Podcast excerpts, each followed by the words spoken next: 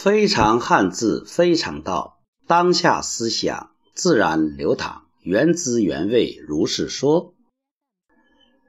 上回我们讲了谈判的“谈”字，言字旁搁个“言”，它提示我们谈话的时候要找到热度，要画画出对方的热情，用自己的热情。带动对方的热情，不过不能够过度，要火上加火，组成个“炎”字，还没有火烧火燎的感觉，但是有炎热的温度，能够使大家。冷漠被融化，热情被疏通，所以“坛子要找到一个通道，让大家融化、融合。要警惕怒火，不能火上加火，而是。火与火的融合，光与光的融合，所以谈是要取得同频，要有共振。谈是这样，那么昨天我问讲，给你有什么样的提示呢？讲话的讲。是个言字旁，搁个井，这很有意思。言字旁搁个水井的井，饮水不怕挖井人啊，饮水不忘挖井人，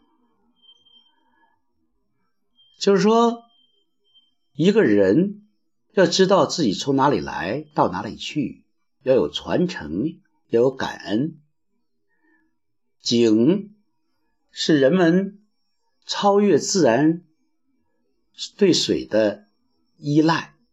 原来我们取水只能是从河流啊、雨水、大自然直接取到，而井的发明。是人类智慧有了进一步的发展和应用。人们通过挖井能找到水源，使人类的居住啊脱离了河边湖边啊，能够有一定的选择空间。井有一个特点。它就是在那里，一旦你挖出了井，水就静静的等在那里。你要如果渴了，你就可以到那里去汲取。人们也经常愿意在井边来谈话，啊，交流，啊，有井的时候，有井的地点，往往是人群汇聚的地点和时候。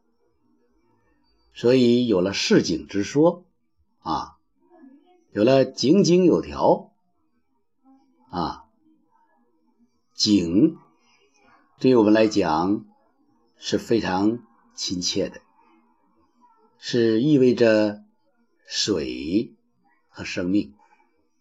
那么言字旁加个井，刚才讲了，这可能让我感恩喝水不忘挖井人。讲话要感恩，然后呢，你的讲话要像井一样，静静的在那里等待大家来喝，解除他的干渴。也是讲话要有对方的需求，要有对方的干渴，并且你的话。要有水的功效，能解除他的干渴，而不是空对空、华丽、浮躁。所以景，它告诉我们要言之有物，言之有效啊。景，它要告诉我们，讲话的时候要有条理，井井有条啊。它也告诉我们，你要站在一个有利的地点。你站在这里登高一呼，声音会向四面八方有效的传递。特别是井，它是人们来取水，而不是像瀑布、像暴雨啊去冲击、冲刷啊，也不像河流。有个成语叫“口若悬河”，形容一个人讲话激情澎湃、滔滔不绝，这是好的。同时，你要是河流的话，你要是掌握不好你的水量啊，遇到暴雨你就暴涨，然后你就滔滔不绝，那么就会产生洪涝灾害。有的时候。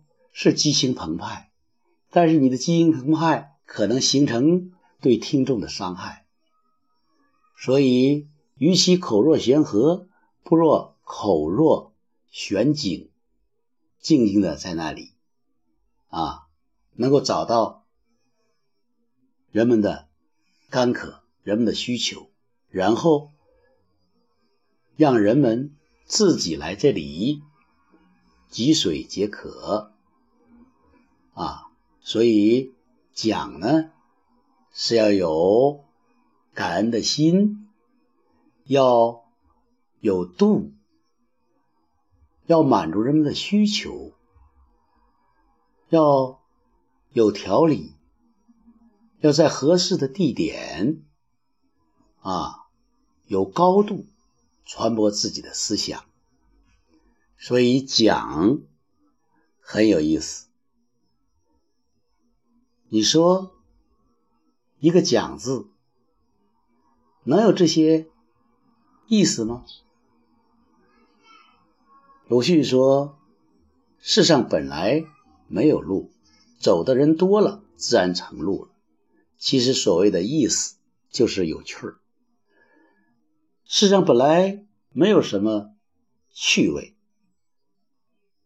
只要你心中有趣儿。愿意发现趣味儿乐趣儿自然就会来了。你说呢？如果可以的话，你再看一看，还有一个字“辩论”的“辩”字，“辩论”的“辩”字，你从中看到了什么？明天我们再探讨。非常汉字，非常道，当下思想自然流淌，原汁原味，如是说。